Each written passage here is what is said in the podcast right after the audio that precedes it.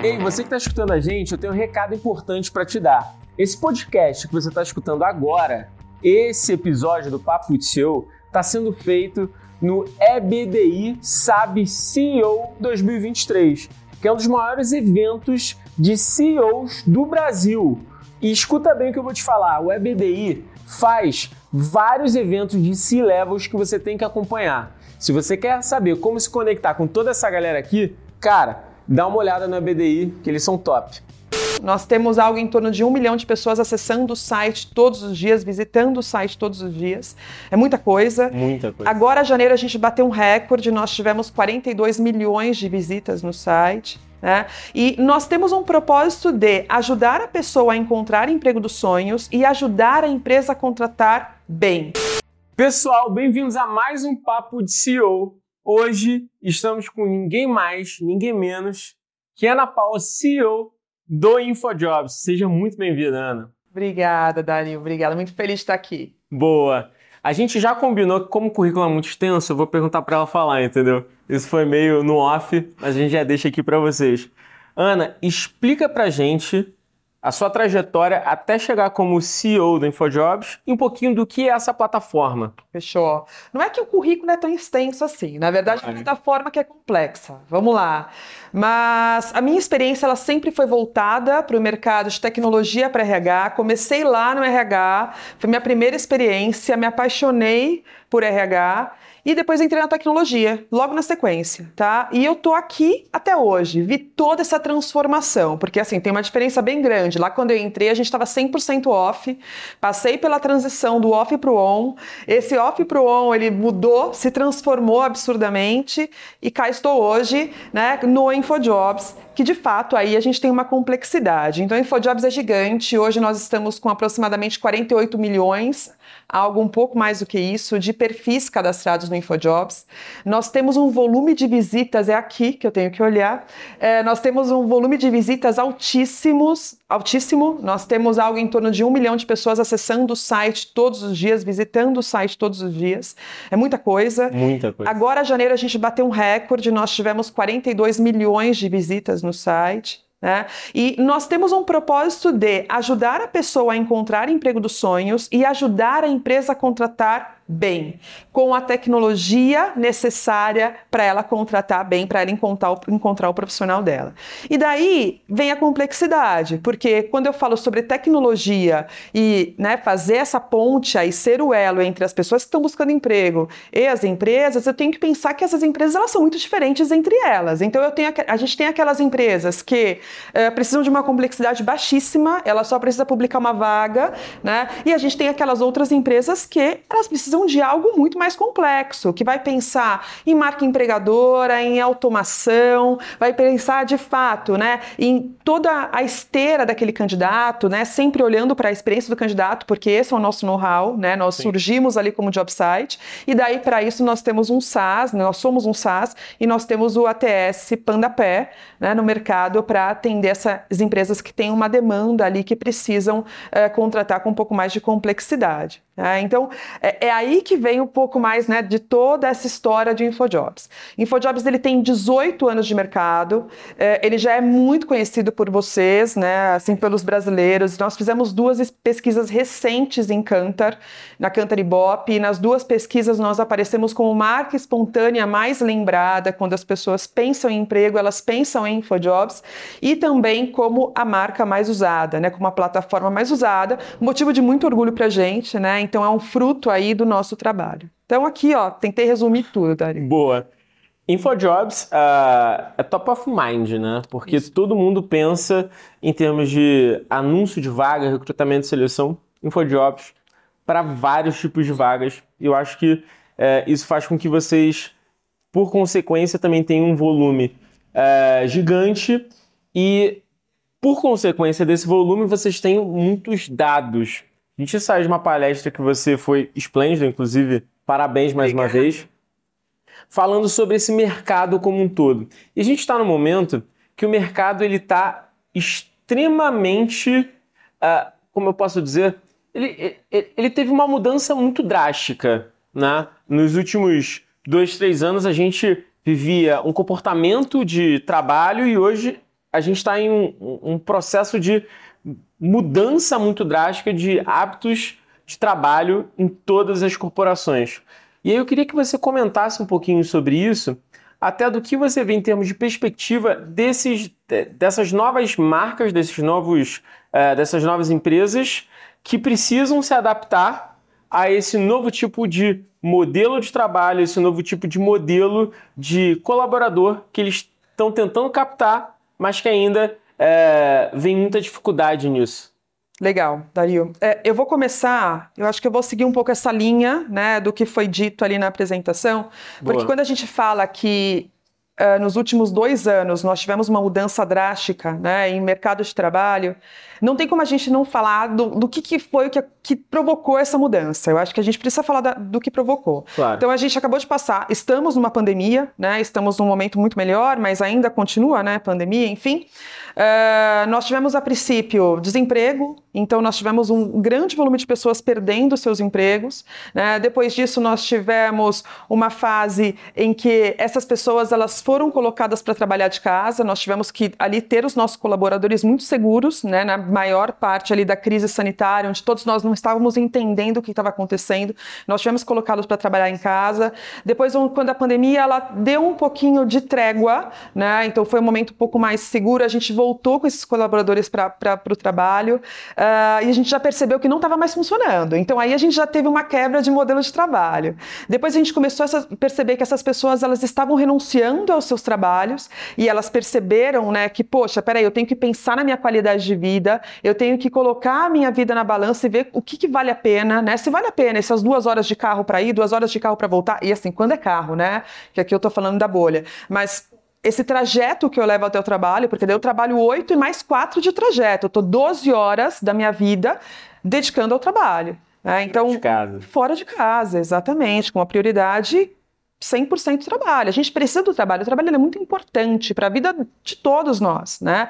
É, é um ganha-pão, né? É, é, é, o que vai dar uma condição de educação para os nossos filhos, é, pirâmide de Maslow ali, né? Então a gente precisa do básico. O trabalho ele faz parte disso, né? Para a maioria, ele faz parte disso. Mas elas começaram a colocar na balança como, como é que eu posso fazer isso diferente, né? Então veio a uberização, né? As pessoas perceberam que elas começaram a ter flexibilidade. Então as pessoas elas saíram dos seus empregos. Daí a gente percebeu também que cada vez menos essas pessoas elas estão ficando, elas as profissionais qualificados passaram a ser ranteados, né? Então a gente está disputando. Estamos no momento agora em que a gente tem uh, uma, uma questão de escassez de talentos. Nós estamos com uma escassez de talentos recorde, nós estamos piores do que 2012, quando a gente pensa em profissional qualificado. E olha que 2012 foi um ano bem difícil, a gente estava falando sobre pleno emprego naquela época, né? Então estava difícil de contratar. Uh, quiet quitting. Uh, então todas essas, todas essas nós vimos esse cenário e agora a gente está vivendo um momento que é 100% novo.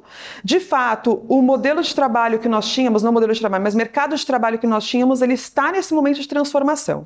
Quando você me fala dessas empresas que estão enfrentando a novidade, empresas novas, eu acho que elas estão um pouco mais à frente. Porque quando você é novo, é fácil de você criar algo, né, pensando nesse futuro. Eu acho que, claro que existe um desafio aí, né? Porque nem sempre é o que a gente imagina, nem sempre é o que a gente espera, e de fato é um desafio muito grande formar times. É um desafio bastante grande você formar times que estejam engajados com o seu propósito, né? mas esse também é um ponto, né? Então é importante que a gente trabalhe propósito, é importante que a gente trabalhe cultura. É aí que eu vou conseguir fazer com que o meu time ele esteja alinhado e ele faça muito bem enquanto ele estiver comigo. Né? Porque naquele período que ele estiver comigo, apesar de agora ele não ficar mais 10 anos na minha empresa, ele vai fazer muito bem, a gente vai se sentir muito seguro.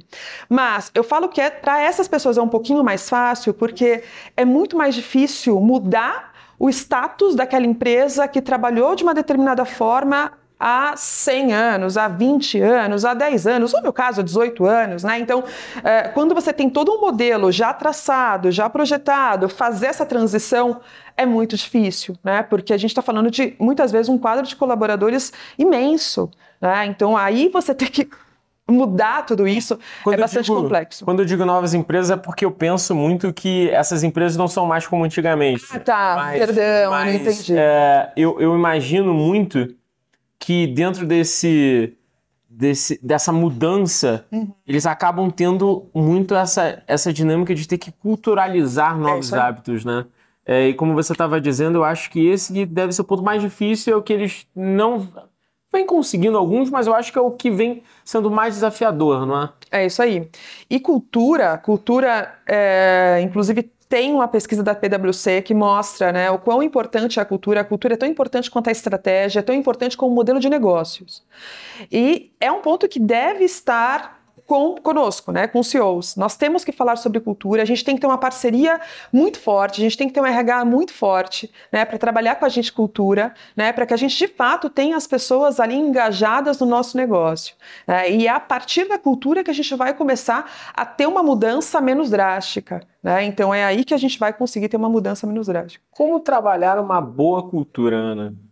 Eu acho que boa cultura é, é bastante amplo. Né? Cada empresa tem um estilo. Cada empresa tem uma realidade.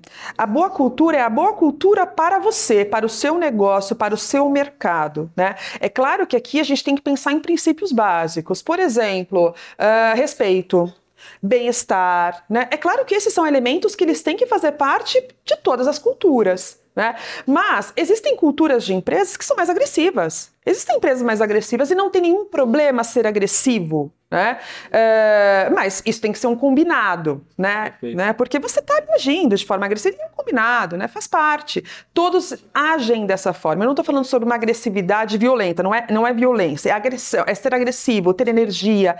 Tem aquelas outras empresas que são muito mais tranquilas, né? Que tem que, que já são mais low profile, né? Então, e tá tudo bem, né? Eu acho que aqui é a gente entender como é que a gente faz para engajar aquelas pessoas, né? Quais são os os combinados do que nós fazemos, o que nós não fazemos para conseguir chegar no resultado, né? entender se isso está fazendo sentido, porque a gente também vai transformando, né? se todos estão engajados, seja sejam as pessoas que estão no home office, as pessoas que estão no híbrido, ou, híbrido ou presencial, porque cultura é para todos, cultura é o que está ali em toda a companhia, né? É, e a gente tem que estar muito de olho nisso, porque muitas vezes a cultura que a gente imagina que exista, ela não existe. Né? Então é, é por isso que a gente tem que estar muito próximo ali gente tem que sentir medir o tempo inteiro e também transformar sempre, pensar em transformar, né? Porque a gente acaba tendo que se adaptar. Às vezes o que a gente está pensando não funciona, não, não, a gente não está conseguindo movimentar, mas a gente vai fazendo uma movimentação para transformação. Uma coisa que me chamou muito a atenção na sua palestra, que você citou aqui também,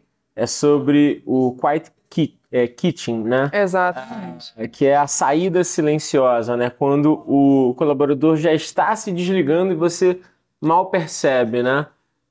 isso vem sendo uma coisa extremamente discutida em vários clientes que a gente atende, com, com várias rodas de CEOs.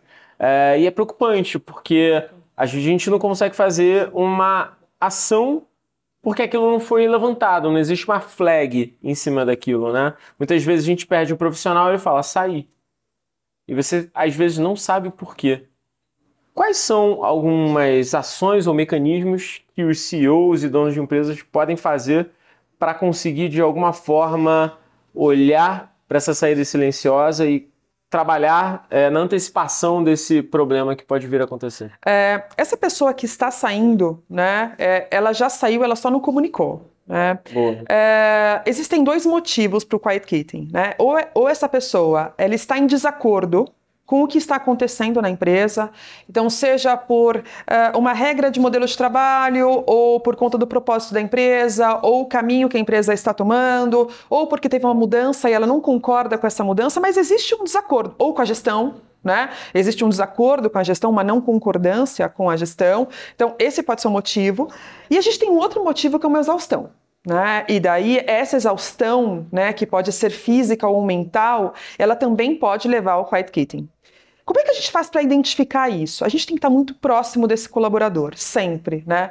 É, e quando a gente fala sobre, quando eu falo sobre estar próximo, né? Então são diversos níveis, né? Então depende muito de cada uma das empresas também, mas é, a gente tem que ter o one on one. Né? É, se nós não podemos ter o one on one com o nosso time, né, com todo o nosso time, que é impossível, eu não consigo ter um one on one com todo o time, né? é humanamente impossível. Mas eu faço um one on one com os meus diretos, os meus diretos fazem um one on one com os diretos deles e assim vai. A gente vai cascateando esse one on one porque a gente tem que estar muito conectado. A, é, os profissionais, cada vez mais, eles exigem conexão. E eu acho que eles exigem conexão, e que bom, porque é o momento da gente estar conectado, né? da gente entender. Uh, por o que, que ele está passando, o que está acontecendo. E quando nós entendemos o que está acontecendo e quando de fato nós estamos conectados, a gente consegue distinguir se esse quiet quitting ele é de derivado de uma não concordância ou se ele é derivado de uma exaustão. Né? E porque se ele for derivado de uma exaustão, a gente tem uma responsabilidade aí. Então, Sim. o que, que a gente pode fazer relacionado à exaustão desse colaborador? Como é que a gente vai trabalhar né, essa questão mental? Como é que a gente vai dar o suporte para ele? E no outro fator, a gente também tem responsabilidade. Né? Então, assim, se ele não está em concordância com algo, a gente tem que conversar, né? A gente tem que debater ali o que, que não é concordado e por que, que não é concordado com a gestão, enfim, para entender se essa saída, ela de fato vai acontecer ou se ela não vai acontecer, e se for para acontecer, que ela uh, aconteça logo, porque a gente sabe que, pô, o cara tá ali, ele não está entregando o que, que, ele deveria entregar, ele está ocupando o espaço de alguém que está, né, que, deve, que vai entregar mais, enfim, né? Então a ideia é acelerar e fugir um pouco dessa realidade. Eu não sei se eu te respondi. Respondeu sim. Essa parte de cultura é uma coisa que eu gosto bastante de estudar e de ler, né? Porque uh, à medida que a gente foi desenvolvendo muitos projetos, a gente conseguiu entender Uh, e até mesmo no, no, nosso, na nossa dinâmica de produto, a gente era uma empresa muito de planejamento, muita estratégia, e aos poucos a gente começou a fazer muita assessoria e começou a lidar com empresas muito grandes, e a gente começou a ver que conforme a corporação ficar grande, maior é o ponto de inflexão uh, de times. Né? O time acaba se tornando o maior ponto de inflexão para aquilo que você pensou acontecer. Quanto maior, mais é relevante a cultura que você tem ali dentro, o time e a cultura que é justamente a concordância daquilo que se fala com aquilo é um que... movimento, né? É, com aquilo que deve ser feito. Uh, e dentro de cultura, tem uma, tem uma coisa que você falou aí que eu achei legal, que é uh, o colaborador está em concordância com a cultura. É importante dizer também, não sei se você concorda comigo, que toda empresa tem uma cultura e que não necessariamente você precisa trocar porque determinado colaborador não concorda com ela. Exatamente. Né? Concordo 100% com você. É, é o que eu falo da, do engajamento. No final das contas, é, não é só engajamento, mas também um match. Né? Claro. Se o cara não está concordando, ele não dá o um match. Não, ele não vai para o mesmo lado. Né? Imagina, tá todo mundo remando para o lado direito. Se tem uma pessoa que está para o lado esquerdo, ela está parada, não, não vai funcionar. E não vai ser legal para nenhuma das partes. Sim. Eu falo que o trabalho, né, ele é um combinado. É uma via de mão dupla. Né? Ele é um combinado muito claro entre o empregado e o, e o empregador.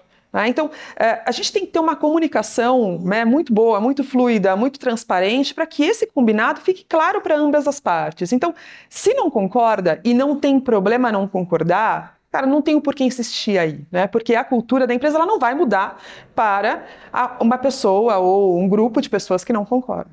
E quando a cultura que deu certo durante muito tempo, começa a não bater com um novo tipo de colaborador, uh, principalmente dessa geração. Né? A gente vê empresas que tinham um tipo de cultura que funcionou durante muito tempo e agora começa a ter uma evasão de colaboradores. Uhum. Como é que a gente lida com isso?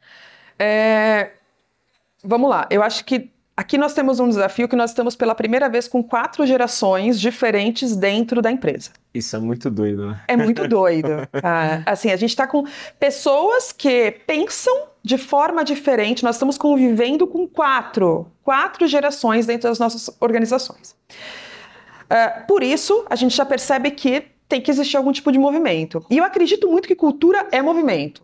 Cultura é a forma como nós fazemos e não fazemos as coisas, né? Como nós comunicamos ou como nós não comunicamos, né? O que nós fazemos ou o que nós não fazemos diz muito sobre a nossa cultura. Sim. E conforme a gente vai colocando mais pessoas nesse barco, né? Naturalmente essa cultura ela vai mudando, porque a gente começa a fazer as coisas de forma diferente. Perfeito. A gente começa a pensar de forma diferente, né?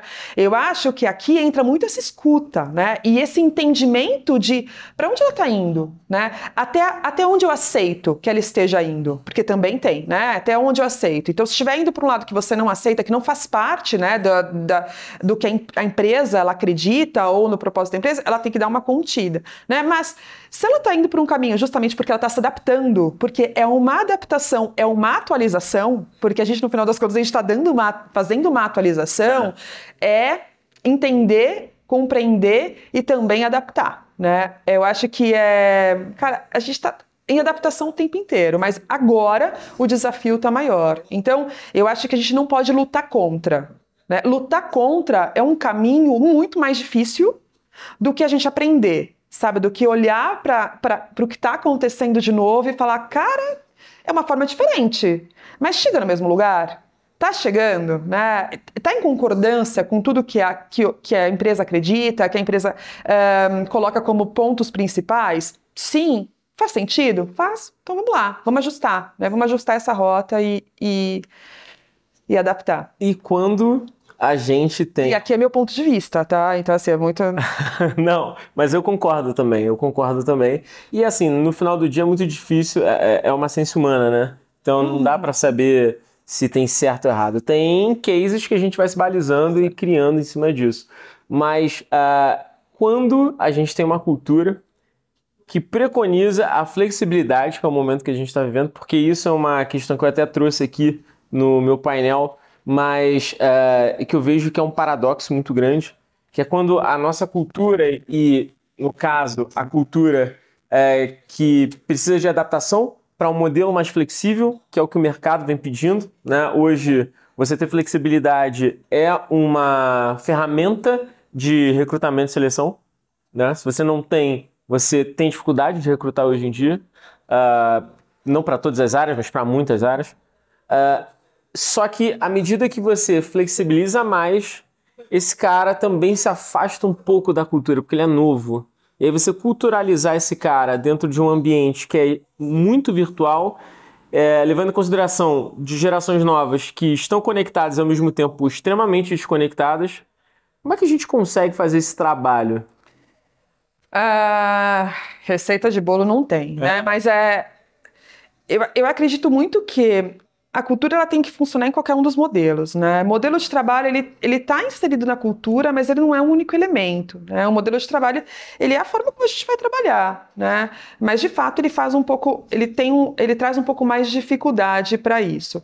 A gente tem que pensar, é, em primeiro lugar, se esse cara é novo e ele está tão distante da cultura, por que, que ele foi contratado? Né? Porque se ele está muito distante da cultura, significa que ele não e o médico tá muito bem, né? Assim, é, tá pensando muito diferente, talvez, tá? Uhum. É... Mas talvez ele ainda também não tenha tido essa, essa noção de como é que é a empresa, né? Trazer ele para lado a lado. Então, como é, que, como é que a gente pode criar rituais para que essas pessoas elas se conectem com a cultura, independentemente do modelo de trabalho que ela está atuando. Então, como é que vai ser o ritual daqueles que estão 100% online? Como é que vai ser o ritual daqueles que estão no modelo híbrido? Como é que eu faço que esse onboarding traga o mesmo conteúdo para qualquer uma dessas pessoas. Porque a gente tem que pensar na experiência do colaborador e a experiência do colaborador é muito importante, porque isso faz parte da cultura, ela seja a mesma, independentemente do modelo de trabalho. Né? Então a gente tem que olhar, colocar sempre a lupa. Se tem alguém fugindo,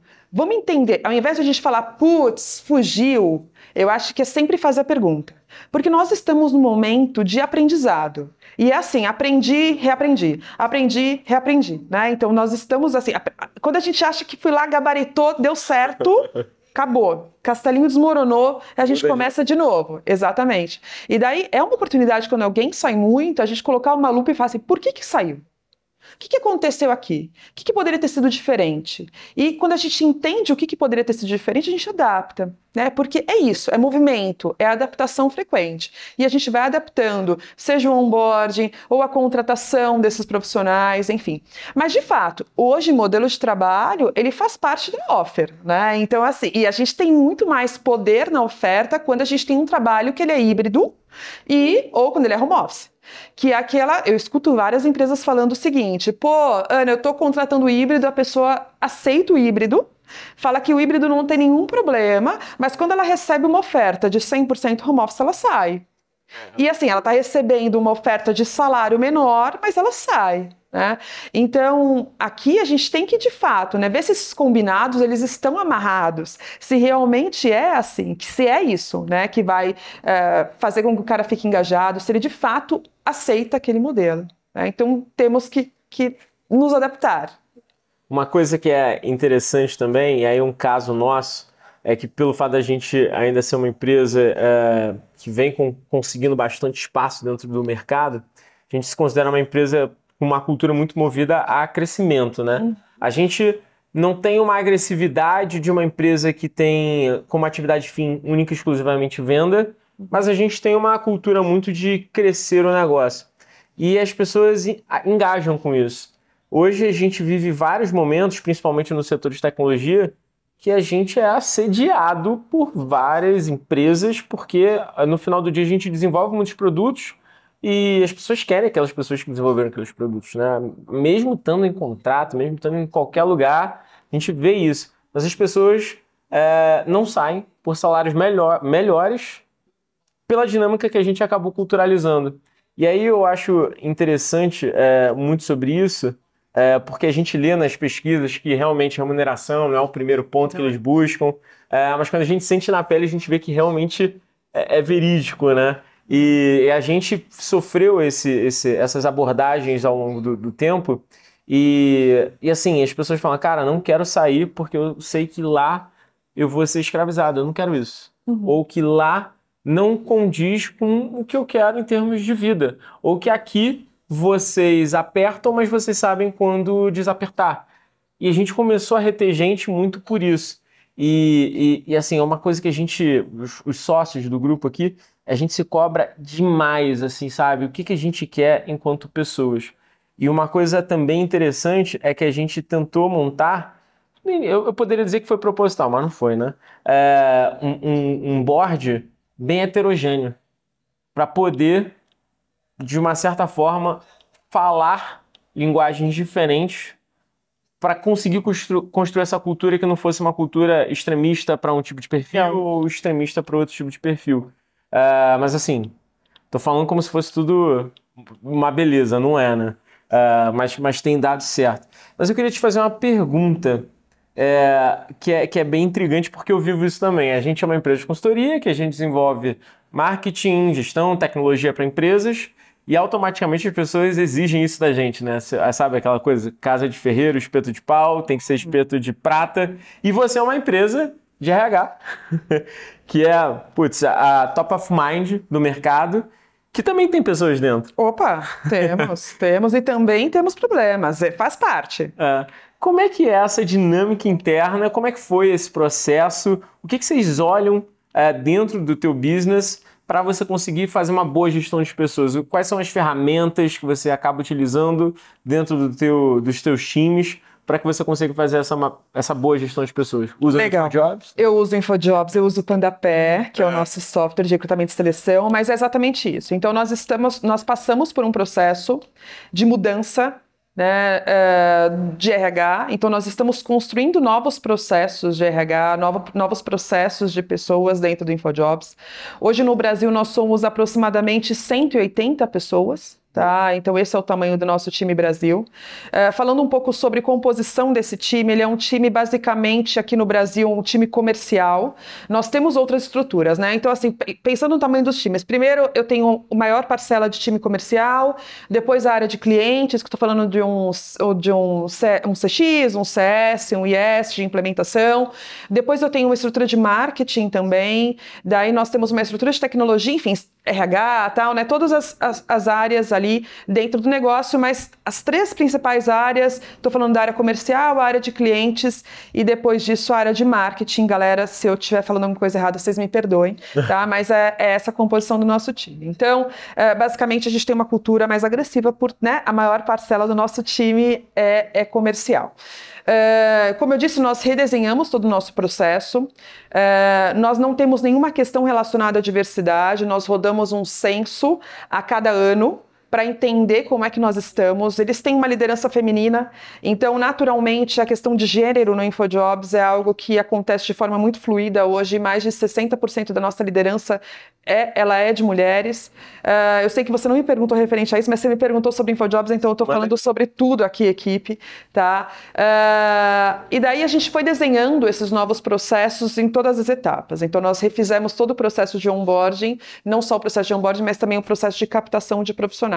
Tá? Então, nós estamos ali redesenhando o processo de captação, estamos utilizando o InfoJobs, depois disso nós redesenhamos o onboarding. Hoje nós estamos trabalhando com desenvolvimento da liderança, né? então nós estamos trabalhando em várias frentes para melhorar a experiência desse colaborador InfoJobs.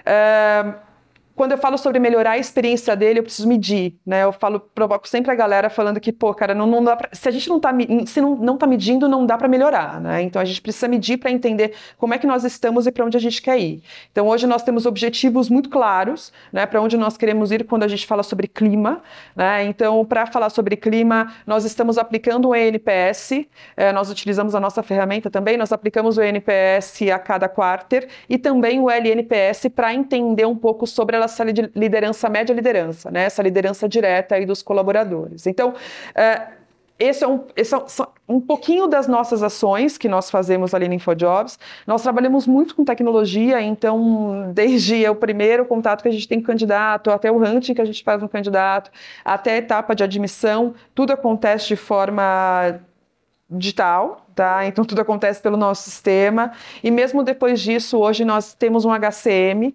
né, que também faz toda a gestão desse colaborador, né, e a gente olha para o desenvolvimento dele. Então nós temos um programa de desenvolvimento. Uh, então o líder provoca esse desenvolvimento do colaborador, que é muito positivo, que faz com que ele tenha ali que ele cresça na cadeira dele, que ele consiga pensar no plano de carreira. A gente está elaborando plano de carreira. A gente olha muito para PDI também agora. Então tudo é bastante novo. E quando eu falo que é bastante novo, é, é porque nós tivemos que nos transformar, né? Porque é o que eu disse, cara, as dificuldades que nós temos é a dificuldade que a gente está escutando de todo mundo, né? Então, a dificuldade com pessoas, com equipe, com força de trabalho, não acontece só no vizinho ou só no colega, acontece dentro de todas as nossas empresas, né? Então, eu preciso colocar esse foco e eu preciso agir, né? Junto com a minha equipe para que a gente consiga tomar um rumo bom, né? Um, uma encontrar uma saída, melhorar a satisfação. O InfoJobs, ele não é uma empresa brasileira, isso é uma dúvida de muita Não, gente, né? não é uma empresa brasileira. E por isso que a gente não tem tanta área de tecnologia aqui, pra, por mais que a gente seja uma empresa de tecnologia. Mas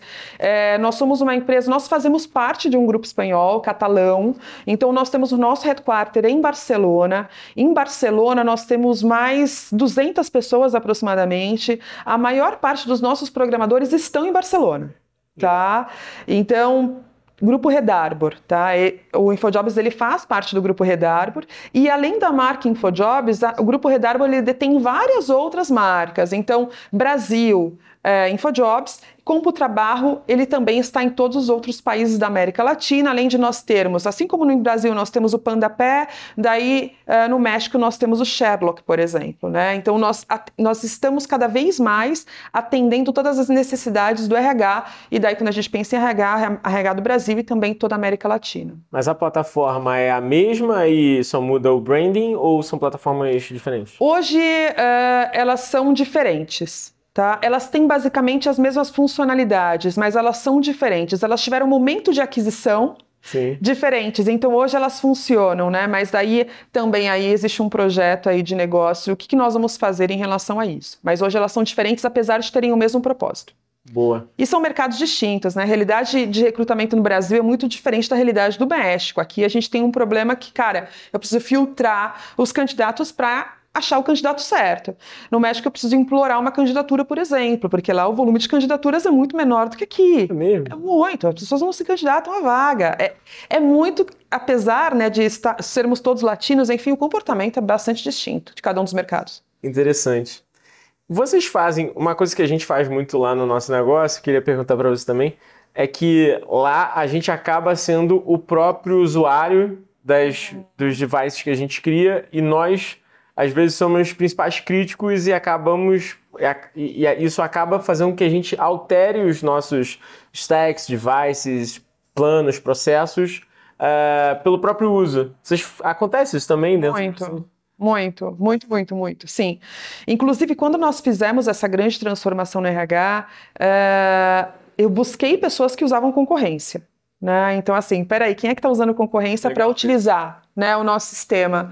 É, porque daí você vem com já uma experiência anterior, né, pautada no outro, para entender o que, que o nosso tem de melhor, ou o que, que o nosso tem que melhorar. Né? Então, isso, esse foi um cuidado que a gente teve. E uh, nós, inclusive, agora estamos sendo o primeiro usuário de um novo sistema que nós vamos lançar em algum tempo. Né? Então nós, de fato, nós usamos, nós entendemos qual é o resultado e nós ali vamos contribuindo o tempo todo para a melhoria desse sistema, né? E daí quando eu falo nós, todos, né? Nós motivamos as pessoas a darem sugestões, a darem ideias, tem uma, um ouvido, uma escuta muito ativa também do cliente. Eu tenho um costume em que eu faço um focus group com clientes a cada X tempo, eu chamo os clientes satisfeitos e insatisfeitos. Antes de pandemia eu fazia, fazia isso presencialmente, na pandemia eu fiz virtualmente, agora eu quero voltar para o presencial, quero não, já está marcado, tudo certinho, fevereiro vai ser o mês da gente voltar a fazer essa roda de conversa, porque a partir daí também a gente tem muitas ideias. Mas sim, internamente a gente tem que usar tudo, tá? Essa é a regra, a gente tem que usar tudo que nós temos de funcionalidades para ter ali as ideias e conseguir melhorar a plataforma. Golaço. Vocês, é, até como cultura, pelo menos é, até como usuário e também cliente, é, a, a, gente usa InfoJobs, by the way. A, a gente vê que vocês têm uma cultura também agressiva de vendas, assim. A, a tua cultura também deve ser voltada para uma cultura bem focada, bem, bem sales driven, né? Sim, sim, sim, sim. A gente, a gente tem uma cultura de vendedor. Né? É, eu até vejo muitas vezes os colaboradores, putz, mas parece uma empresa comercial, né? não é tecnologia. Eu falo, gente, é tecnologia, mas a gente vive ali o nosso faturamento. Né? Então é, é isso que a gente vai olhar a cada mês, se a gente está ok, se a gente não está ok, qual é o plano de ação, o que, que a gente vai fazer. Isso eu abro para todos eles. Né? Então, de fato, é, quando eu falo sobre negócio no Brasil, esse é o nosso objetivo, né? porque nós temos objetivos muito claros de abertura de mercado, de cross-selling dos nossos clientes atuais, né? e é isso que eu colaboro, é isso que eu trago para eles para que a gente consiga atingir os nossos objetivos. Mas é uma cultura muito comercial. E Plano de expansão do InfoJobs, o que, que vocês estão imaginando aí pelos próximos três anos? O que, que vocês estão mirando assim, em termos de objetivo? Uh, nós queremos atender todas as necessidades do RH.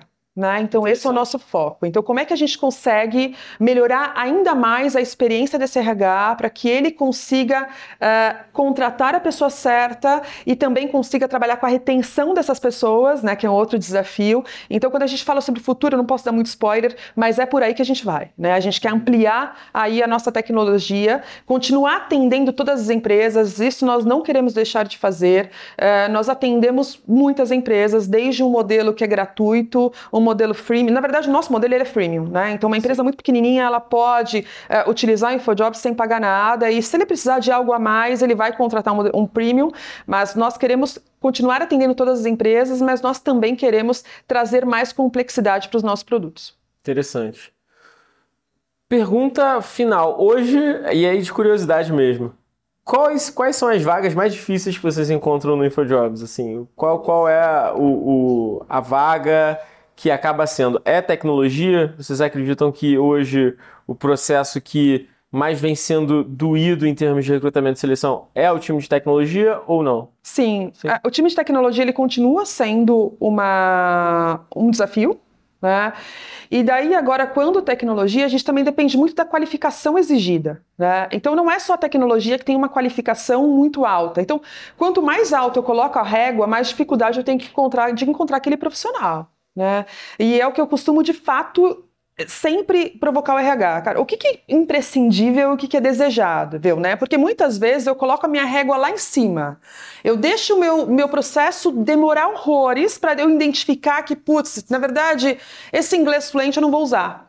Então eu não preciso de inglês fluente. Vamos, vamos, vamos, tentar pensar nisso antes, né? Vamos tentar planejar o perfil que de fato vai atender a minha demanda atual, né? O, o desejo, né? Se eu tiver tempo, lindo, nenhum problema, né? Mas se eu quiser trabalhar com agilidade, se eu quiser fechar logo, quiser fechar logo essa vaga, vamos trabalhar ali com ali, é isso. Qual que é o fit? É essa pessoa? Então vamos, vamos trabalhar nisso. Mas sim, o profissional de tecnologia, o profissional de growth, esses são profissionais que a gente está disputando, mas é claro que agora a gente está no momento de layoff, né? Então aqui a gente vai ter um pouquinho mais de trégua, vai conseguir encontrar um pouco mais esses profissionais, né? Uh, mas os qualificados são os mais difíceis. E, e a gente está vivendo um momento de um, um, aumento de desemprego, ao mesmo tempo uh, um processo de qualificação gigante, né? Você comentou isso no início.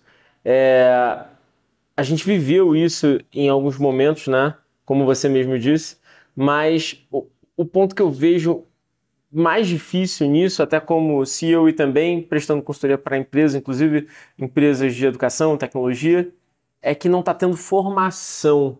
É. A gente não está tendo vazão disso, né? Exato. A nossa educação básica ela está bastante difícil, né? Então nós não temos educação básica e eu vejo isso também pelas pessoas que estão ali concorrendo ao emprego, né? Existe existe uma falta do conhecimento básico, inclusive sobre procurar emprego, né? E nós como empresas nós temos uma responsabilidade social. Aqui eu tenho muito orgulho de trabalhar em InfoJobs porque a gente ajuda muito essas pessoas, né? A gente ajuda muito a sociedade de uma forma geral, né? Então a gente consegue de fato mudar vidas, porque a gente faz, esse, faz essa conexão, né? Entre essa pessoa que está buscando emprego e a empresa, né? Então a gente faz com que ele consiga um trabalho, que ele consiga uh, crescer ali, ter, dar sustento para a família, enfim, né? Mas a educação está falha a gente tem cada vez mais uma demanda por um profissional qualificado e a gente tem que entender o que a gente pode fazer, né? Como é que a gente vai atuar? Ou a gente vai baixar régua, e às vezes baixar régua não, não vai funcionar, porque não nos atende, mas como é que eu posso me planejar? Como é que eu posso trabalhar uh, ah, para o futuro? Então, será que não vale a pena a gente ter um quadro de colaboradores e que está sendo formado né, para assumir essas posições, apesar de saber que essas pessoas elas não vão ficar muito tempo na nossa empresa, por mais que elas estejam engajadas, né? Porque existe, a, existe uma, uma diferença entre tempo de empresa, né? De acordo com as gerações e não tem nenhum problema. Então, apesar de saber isso, a gente tem que pensar como é que nós podemos formar essas pessoas, como é que a gente pode exercer aí esse papel para ajudar uh, a sociedade, enfim. Então, é também um compromisso de todas as empresas em relação a isso. E no final das contas, se todo mundo tem esse compromisso, a gente vai trocar de colaboradores entre nós e não tem nenhum problema se todo mundo estiver formando, vai ter profissional para todo mundo, né? No final das contas, eu acho que é, esse é um dos meios que a gente pode uh, pensar para evitar uh, qualquer tipo de problema de contratação no futuro. E problemas de educação, enfim. Cara, o papo tá muito bom. Muito obrigado por você ter participado aqui do Papo de Seu. Galera, Ana Paula, do InfoJobs, CEO, trouxe muito conteúdo pra gente. Não deixem de curtir ou compartilhar o papo. Não deixem de dar o rating aqui, tá? No Spotify, põe 5 lá. Também podem seguir nas redes sociais, arroba Papo de CEO. A minha rede, vocês já sabem, Dario Underline Pérez. Ana, você quer dar algum tipo de contato para o time, LinkedIn? Sim, sim, sim. Eu estou no LinkedIn como Ana Paula Prado, então vocês conseguem me encontrar. Uh, também podem acessar o InfoJobs diretamente. Se quiser conhecer um pouquinho mais sobre as nossas soluções, acessem InfoJobs ali na aba Empresas ou na aba Candidatos. Vocês conseguem ter muito mais, muito mais informações sobre InfoJobs. Muito obrigada, Dario, pelo papo. tá? Muito obrigada pelo convite. Parabéns também pelo conteúdo que você trouxe, pela trajetória, tá certo? E tamo junto. Vamos lá enfrentar esse desafio. Boa, legal, gente. É isso.